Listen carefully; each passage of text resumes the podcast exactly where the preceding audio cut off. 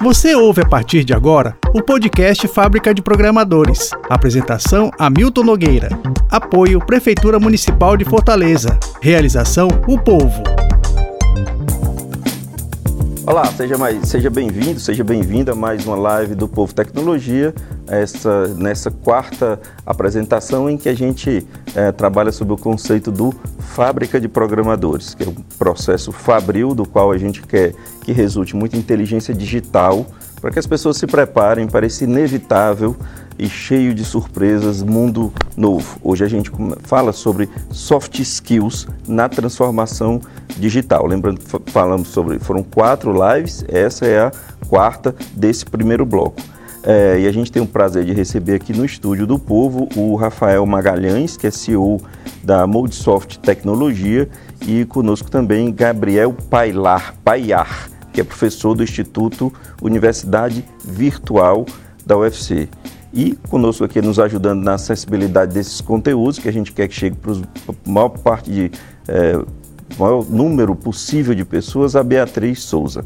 É, Rafael Gabriel, imensamente agradecido por disponibilizarem o tempo de vocês estar aqui conosco conversando sobre é, soft skills, que eu acho que não é um tema absolutamente novo, digamos assim. Comportamento sempre foi um desafio, mas isso é absolutamente agravado, tem uma, uma lente de aumento, como tudo que veio, é, que foi agravado depois da, da pandemia. Né? A gente precisa lembrar que a transformação digital já vinha ocorrendo, no entanto, a pandemia acelerou isso imensamente. Então, muita gente está preparada, muita gente não está, e também uma, uma um percentual imenso de pessoas que não está bem, está cansada, muito trabalho e muitas exigências, muitos desafios psicológicos também. Até eu chamo a atenção para uma das nossas lives recentes, que foi com ah, o pessoal da Amarelo. Você pode é, buscar lá e é muito, muito fácil de encontrar Amarelo Saúde Mental.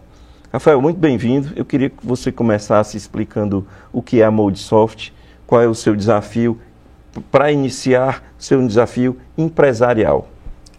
Antes de tudo, obrigado pelo convite. É sempre um, um prazer estar podendo colaborar de alguma maneira. E, e falando um pouco de Moldsoft, a gente é uma empresa que nasceu com, com a pegada de desenvolvimento de sistemas sob demanda, né, que tem muito a ver aqui com, uhum. com o projeto. Sim. E hoje a gente tem alguns parceiros globais, dentre eles Salesforce, Zoom, DocSign. E hoje o nosso grande desafio é a formação constante de mão de obra e não só a formação, como a qualificação, a capacitação e, e, também a descoberta de novos talentos. Então, esse é o nosso grande desafio hoje, é, principalmente pensando não só no mercado brasileiro, mas no mercado global também. A gente está partindo agora para a Alemanha, começar a exportação, a exportação de mão de obra para a Alemanha e logo em seguida Estados Unidos também.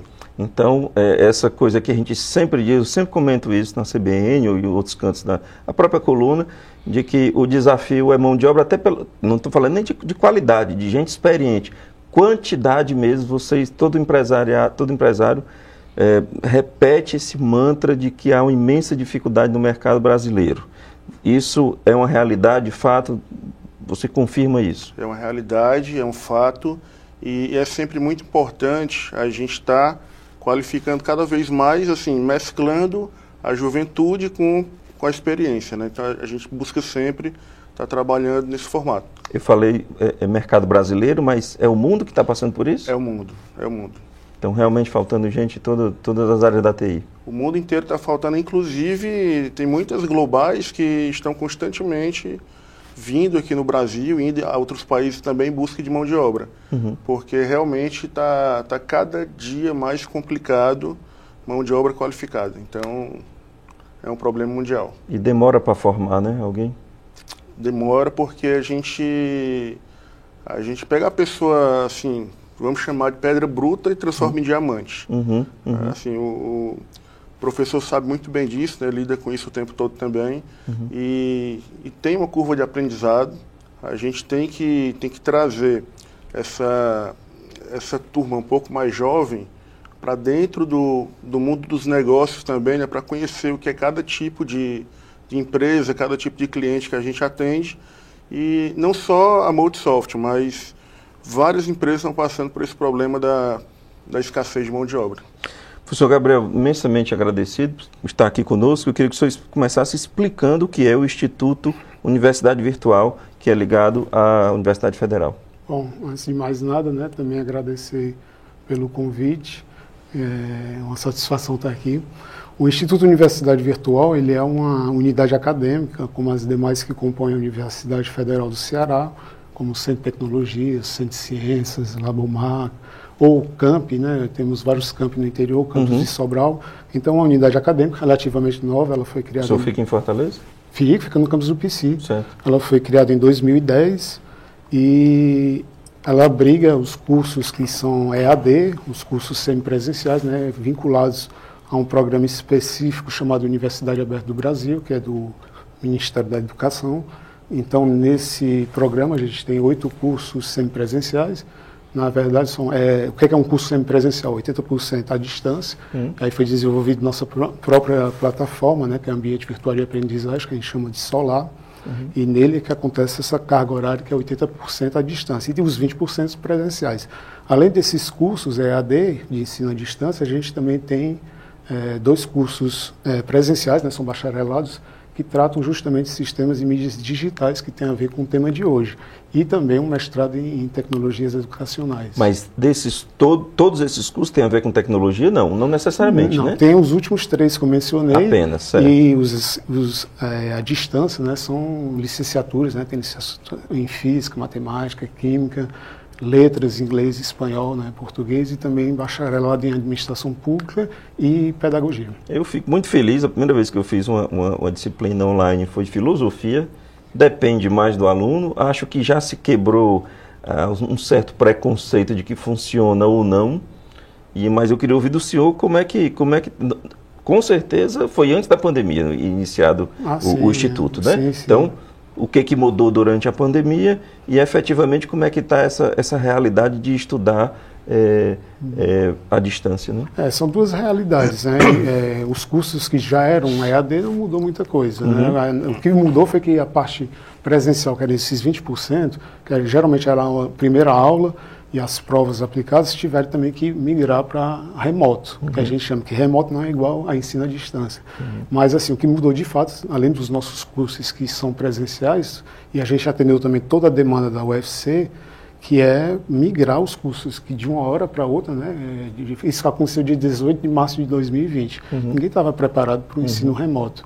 Então a gente teve que dar esse suporte para todos os cursos que quisessem usar nosso, nossa plataforma, que é o Solar, esse ambiente virtual de aprendizagem. Então a gente ofereceu formações né, para os professores, para os alunos, para se adaptarem a essa modalidade de ensino, que, repito, não é ensino à distância, é uma modalidade pontual ensino remoto. E quando o senhor vê assim, um, um, empresários é, reclamarem, lamentarem que tem, inclusive, o seu, seu crescimento da, das empresas barrados por falta de mão de obra, quando a sua, ali a sua atividade diária é formar. O que, que, que o senhor pensa, o que, que o senhor sente? Eu, eu, eu, corroboro aqui o que o Rafael falou, e de fato acontece, inclusive dentro da universidade, por exemplo, a gente tem diversas modalidades de bolsas de iniciação científica, extensão, é, enfim, monitoria, todas essas, e temos cada vez maiores dificuldades principalmente num curso tecnológico como o nosso, que é Sistemas e Mídias Digitais, de achar alunos para é, preencher essas vagas. Por quê? Porque uma bolsa né, não é um valor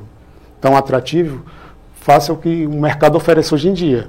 Imagina, o mercado está agressivo buscando essas pessoas. Né? Imagina, né? e é isso para alunos que estão em formação ainda. Então eles oferecem uma bolsa de 400 reais, rapidamente chegam é, estágios que pagam 1.500 até 2.000 reais. Então a gente não tem como competir. Então isso de fato está acontecendo. O mercado precisa de mão de obra em todos os níveis, né? Então não tem. A demanda é bem maior do que a oferta. Como é que está a sua, a sua procura, Rafael? Você, você, procura onde? Como é a sua estratégia? O que, que, que, que você está fazendo para suprir é, essa necessidade que é, que é geral?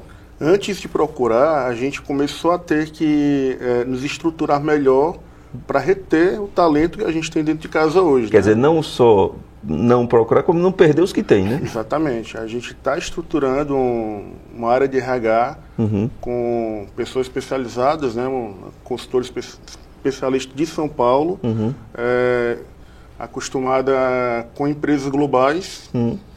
atuação em várias empresas globais, uhum. e pessoas aqui do nosso estado, é, psicólogos em formação, uhum. que estão compondo agora o, o time, né? Uhum.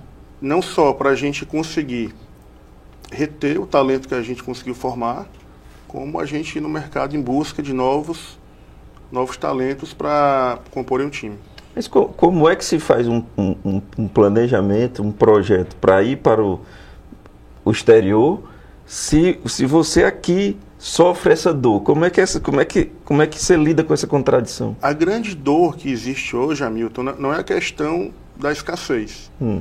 É, é o grande assédio que as empresas globais vêm fazendo com os profissionais da região. Uhum que, que aconteceu? A gente, além de estar formando cada vez mais novos consultores, novos colaboradores, novos profissionais de tecnologia, a gente teve que ir no mercado buscar pessoas já experientes também para compor o time. Uhum. Então a gente, a gente faz uma mescla entre, entre os mais jovens com os mais experientes. Uhum. Nisso a gente não descarta, em hipótese alguma, pessoas acima de 50 anos, por exemplo, 50 mais que a gente chama. Uhum. Então, hoje a gente tem um projeto que, de capacitação uhum. que está sendo conduzido pelo Pinto Neto, né, que é o nosso, uhum. nosso gerente comercial, uhum. um processo aí de, de construção do projeto, uhum. que tende a trazer cada vez mais é, interessados em novas tecnologias, não só Salesforce, como SAP, Oracle, uhum. outros grandes players de mercado. Uhum. É, então, assim, a gente, a gente tem a, a, a grande procura, uhum.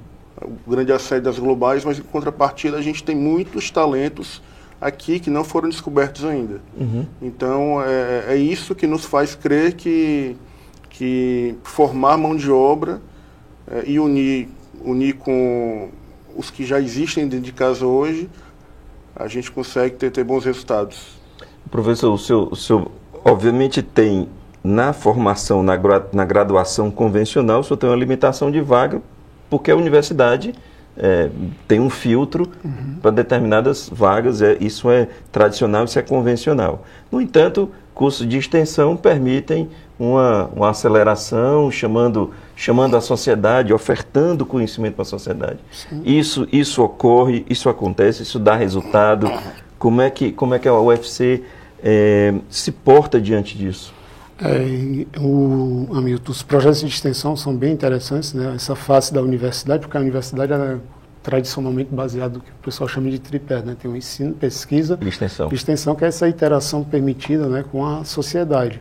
E interessante você mencionar, porque atualmente a gente está participando, o Instituto de Universidade Federal, representando o UFC, a gente está participando de uma, elaboração de um projeto chamado Ser Jovem, hum. que eu acho que é similar ao programa que vocês Sim. vão lançar aqui, Sim. que foi lançado inclusive recentemente pela governadora, Sim. que eles têm como objetivo, método, formar 100 mil alunos né, da rede pública de ensino, do ensino estadual profissionalizante, para tentar justamente melhorar um pouco esse problema né, de falta uhum. de mão de obra qualificada. Então é uma composição, tem o IFCE, tem a US, tem Fé Comércio, tem Sebrae, enfim, vários atores que estão participando desse projeto que tem esse propósito.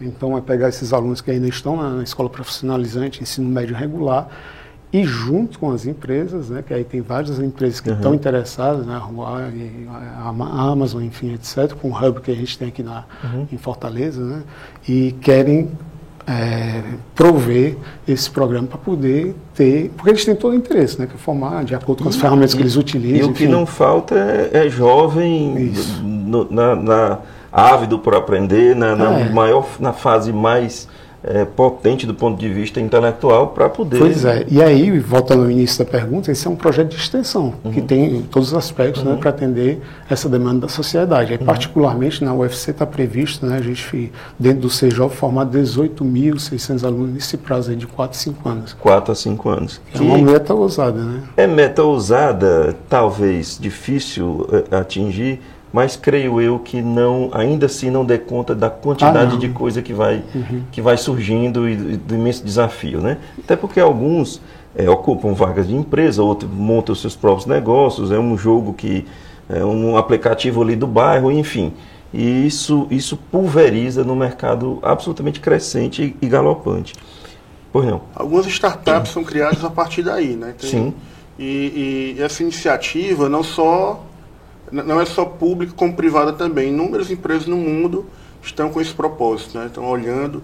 Então a gente sabe que tem, tem muitas oportunidades surgindo, não só de, de trabalho imediato, mas como de capacitação e treinamento também, a partir de, dessas iniciativas que estão sendo ofertadas aí, não só pelas universidades, como pela, pelo mercado privado também. É, você falou em startup, eu lembrei, hoje à tarde eu falei com um jovem da UFC, eu não sei se ele é do campus de Russas ou de Quixadá, resgatar o nome dele aqui, é o, é o Assis Paiva Neto, que junto com João Pedro Fernandes uh, e Ulisses Alves e Mike Jadan. Eles são o, o, o, o quarteto veio de Russas, é, uma parte de Russas, outra parte de Quixadá, e eles compuseram ali uma startup chamada Speed Market. Aliás, eu tenho dúvida se, se, se a startup é Speed, Speed Market ou se o aplicativo é Speed Market, ou ambos. Mas eles, eles é, criaram a ideia de que as pessoas é, em busca de promoção não vão sair consultando os sites das dos, dos supermercados. E não vão mesmo. Ninguém, ninguém tem tempo para isso. Então eles criaram uma espécie de agregador em que os supermercados jogam as suas promoções lá e os, o usuário pode não apenas comprar, como utilizar a sua rede para mostrar que tem aquela, aquela promoção. E assim, quem tiver uma rede mais eficaz nessa compra ganha bonificação. Então, é uma ideia muito interessante e daí surge um pequeno negócio, evolui, é comprado por outra, monta, monta outro e assim os problemas não vão parar de surgir e as, as ah, portanto as soluções não serão, não vão parar de serem exigidas. Então esses quatro jovens aí eu dou é, os parabéns.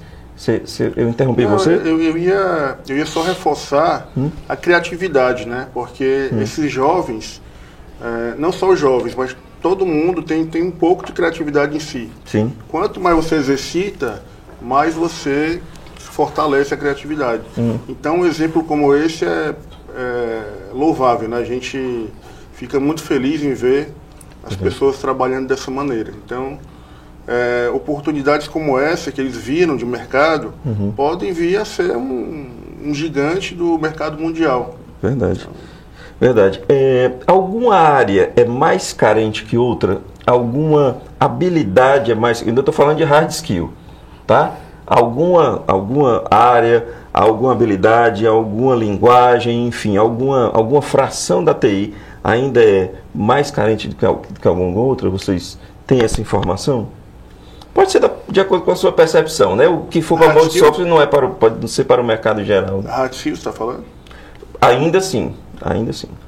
É, o, que, o, que, o que a gente enxerga é principalmente essa questão do, do especialista, né? Hum.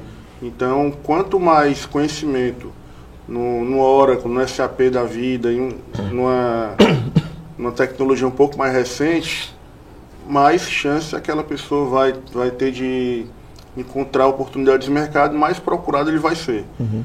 E, e, na verdade, não, assim, é, para algumas áreas sim, mas para outras não. Hum. A gente acaba acaba puxando muito para o soft skill, porque o hard skill a gente treina com mais facilidade, né? Então uhum. a gente consegue auxiliar nessa curva de aprendizado de cada de cada tecnologia. Tem uma, tem uma frase, eh, Rafael, que, que, que é muito, muito comum de se dizer, ainda pré-pandemia, de que as empresas contratavam por, por habilidade técnica e demitiam por comportamento. Eu estou falando isso, isso é uma frase geral, senso comum. Isso, isso que... ainda permanece? Eu acho que está invertendo, viu? Está invertendo é? completamente. Hoje, hum. soft skill está sendo bem mais procurado do que o hard skill. Hard skill, é, ele vai te atender em um curto espaço de tempo. Hum. Mas é, se você não tiver as qualidades que cada pessoa deve ter como é, criatividade, é, liderança, espírito de equipe, hum. é, você vai acabar perdendo com aquele colaborador e deixando de ganhar com o que tem esse perfil, né? Então, eu acho que está se invertendo hum. e não é que a diferença vai ficar muito grande, mas hum. a preferência das empresas está muito pelo soft skill hoje. Então, professor, vê alguma, alguma área, alguma habilidade, alguma característica que tenha menos, eh, que seja mais escasso no mercado? É, eu concordo com o que o Rafael colocou aqui, né? Existem algumas, principalmente as, as novas linguagens que surgem, que de fato obtêm um sucesso imediato no mercado, né? Eu lembrei até do caso no, na virada do milênio, né? Que hum. tinha o COBOL, que era uma raridade você achar um programador em COBOL. Esses caras eram pagos a peso de ouro, porque é. você tinha grandes sistemas ainda que rodavam em mainframes, e aí e os sistemas foram implementados só com dois dígitos para para um ano, então eu, a virada. Eu, eu, passei uma noite na Cefaz naquela época, no, é. no Réveillon na Cefaz. Então, Lembro demais disso. Então, assim, quando há uma demanda pontual, né, ou alguma nova tecnologia que surge, é, sempre há essa demanda. Por exemplo, na computação quântica, que é um campo muito novo, uhum. essa parte de programação, né, que é uma mistura de é, computadores paralelos de alto desempenho com processadores minúsculos ainda, né, uhum. que conseguem manipular alguns, alguns elétricos. Então, quem sabe usar algum modelo de programação nessa área, esses caras ganham muito bem. Assim, todos só mostrando um nichozinho. Né, uhum. Né, então, uhum. de, de, de, centenas, né? Exato. É, porque me parece que a mão de obra desenvolvedor, o pensamento do programador, do desenvolvedor, me parece mais escasso me parece que aí existe uma, uma, uma, um gap maior, uma maior escassez de. E aí, habilidades básicas, ainda falando de hard skill. Me parece que, que o programador ainda é mais, mais difícil de se encontrar. Eu estou enganado? Hamilton, é muito procurado hoje, né? Quando hum. a gente abre esses sites de, de vagas, hum. a gente encontra muitas oportunidades de programador, desenvolvedor, analista de sistemas, por aí vai. Então, assim, mas junto com eles vem o, o time de projetos, né, testes. Você acaba sempre voltando ali muito para a programação. Mas aqui pegando o gancho que o professor falou, tem, por exemplo, o desenvolvimento para criptomoeda, que é, é, é, algo também que é, é novo e, e, quem trabalha com essa tecnologia, quem, quem domina, está ganhando muito bem. Então, Programação para criptomoeda. Isso, exatamente. Explica um pouquinho aí do que é isso, por favor. Vamos lá, a gente, a gente sabe que existe um mercado hoje que é, é bem desconhecido, né? Hum. Que você tem aí o. Falar um pouquinho das criptomoedas, né? Hum. Tem o metaverso também. Uhum. E existem algumas linguagens de programação hum. que você consegue trabalhar para ficar fazendo mineração de, de novas moedas. É um tipo de trabalho, mas, por exemplo, é, algumas empresas hoje recebem pagamentos por criptomoeda. A gente hum. consegue pagar com, com Bitcoin, consegue pagar com algumas, hum. algumas moedas de mercado. E, e são tecnologias que são novas, né? Uhum. É, assim, se a gente for aprofundar esse tema criptomoeda, a gente vai acabar é. entrando muito a fundo e Fica um só nela. Do, é. é. Mas assim, é, é um mercado muito, muito promissor e quem está nele hoje atuante está ganhando muito bem. Ou seja, quem pensa que criptomoeda é uma, algo passageiro e que não acredita, vai ter que conviver com isso durante muito tempo. É, é, criptomoeda, metaverso, né, que a gente acaba trabalhando também. Hum. Mas, mas tem, tem muitas áreas que são bem promissoras. Falando, entrando nessa questão do, do, do soft skills que o, o Rafael citou, é, criatividade, resiliência, mais algum liderança. É, eu anotei aqui pensamento crítico, é, é, capacidade de, de, solução de problemas complexos, negociação. Aí a gente tem uma, uma imensa contradição. Para você de desenvolver esse tipo de habilidades, são habilidades distintas. Talvez se a pessoa te for boa em, em duas, já, já é muita coisa, né? Mas tem a por, principal por... que é a comunicação, né? Que a gente entende que a comunicação é um fator chave aí para qualquer problema do mundo. É, é, o problema e a solução do mundo chama-se comunicação. Eu, então. eu, vou separar a comunicação para, um, para, uma única conversa, porque eu acho que ela, a comunicação ficou muito, muito, ela foi atravessada e, foi, e, ficou, e ficou muito de difícil compreensão com as redes sociais, com o excesso de comunicação transformar todo mundo num, num, num, em um comunicador que busca uma quantidade grande de like para ser autoridade no assunto, que não tem necessariamente a, a, a vivência necessária, eu acho uma, uma temeridade humanitária. Né? Você vê o caso da delegada no Rio de Janeiro, recentemente presa numa operação, uma série de, de posts motivacionais no Instagram dela falando sobre a beleza da vida frugal. Então, a busca por, por like na minha opinião, eh, transformou a comunicação num monstro que precisa ser tratado à parte. Mas é, liderança, negociação, é, administração dos próprios sentimentos, eu também não estou falando ainda de pandemia, do que a pandemia provocou, demanda uma, uma, um, algo que o jovem, me, me corrija se eu estiver errado, que o jovem não tem, não está muito disposto a, a dedicar, que é tempo. Criar liderança, nós estamos falando de mais de uma década. É. Negociação, mais de uma década. Controle dos próprios, próprios sentimentos, talvez mais de duas. Então, como lidar com isso? Como esperar que isso aconteça? Hamilton, na, na o, o, que a gente enxerga é que o jovem está cada dia mais rápido, né? Assim, uhum. O tempo está passando cada, cada, cada dia mais rápido. Uhum. Então, assim, o aprendizado ele tem se tornado cada vez mais rápido Uhum. A evolução do, é, que a juventude hoje tem é muito além daquela que a gente tinha um tempo atrás. Sim. Sim. E, e, a tendência é que esse tempo vá diminuindo cada vez mais. Uhum. Mas a gente só aprende isso de fato na, na prática, né? Uhum. É, é, é com a experiência. A experiência que vai trazer, que vai fazer aflorar uhum. aquela capacidade de comunicar, de você ser um líder nato, uhum. de você trabalhar em equipe, de uhum. você conseguir ter ter autorresponsabilidade. Uhum. Enfim, são, são algumas, alguns soft skills que são importantes, mas eu enxergo que, que hoje ah, o tempo de amadurecimento está ficando cada vez mais veloz. Uhum. Então, mas esse amadurecimento chega? É, pode-se dizer que com essa velocidade há um processo de amadurecimento de fato? Porque essa é a grande dificuldade que eu tenho de enxergar. Que eu acho que no final do processo o amadurecimento não vem. O que vem antes é um bom salário. E aí cria-se um imenso conflito. Exatamente, exatamente. O, o, o, processo ele, ele passa a ocorrer cada vez mais rápido porque uh, as empresas, a sociedade está aprendendo, né, de certa forma, a administrar melhor o tempo. Uhum. Então, você, o que você fazia um dia antes, hoje você faz uma hora. Uhum. Mas para chegar nessa hora, foram tempos e tempos de inovação tecnológica, uhum. estudo uhum. e, e, e, muita gente colocando a mão na massa. Né? Então, eu acredito que, que exista a evolução nesse curto espaço de tempo uhum. e a tendência é que evolua cada vez mais rápido.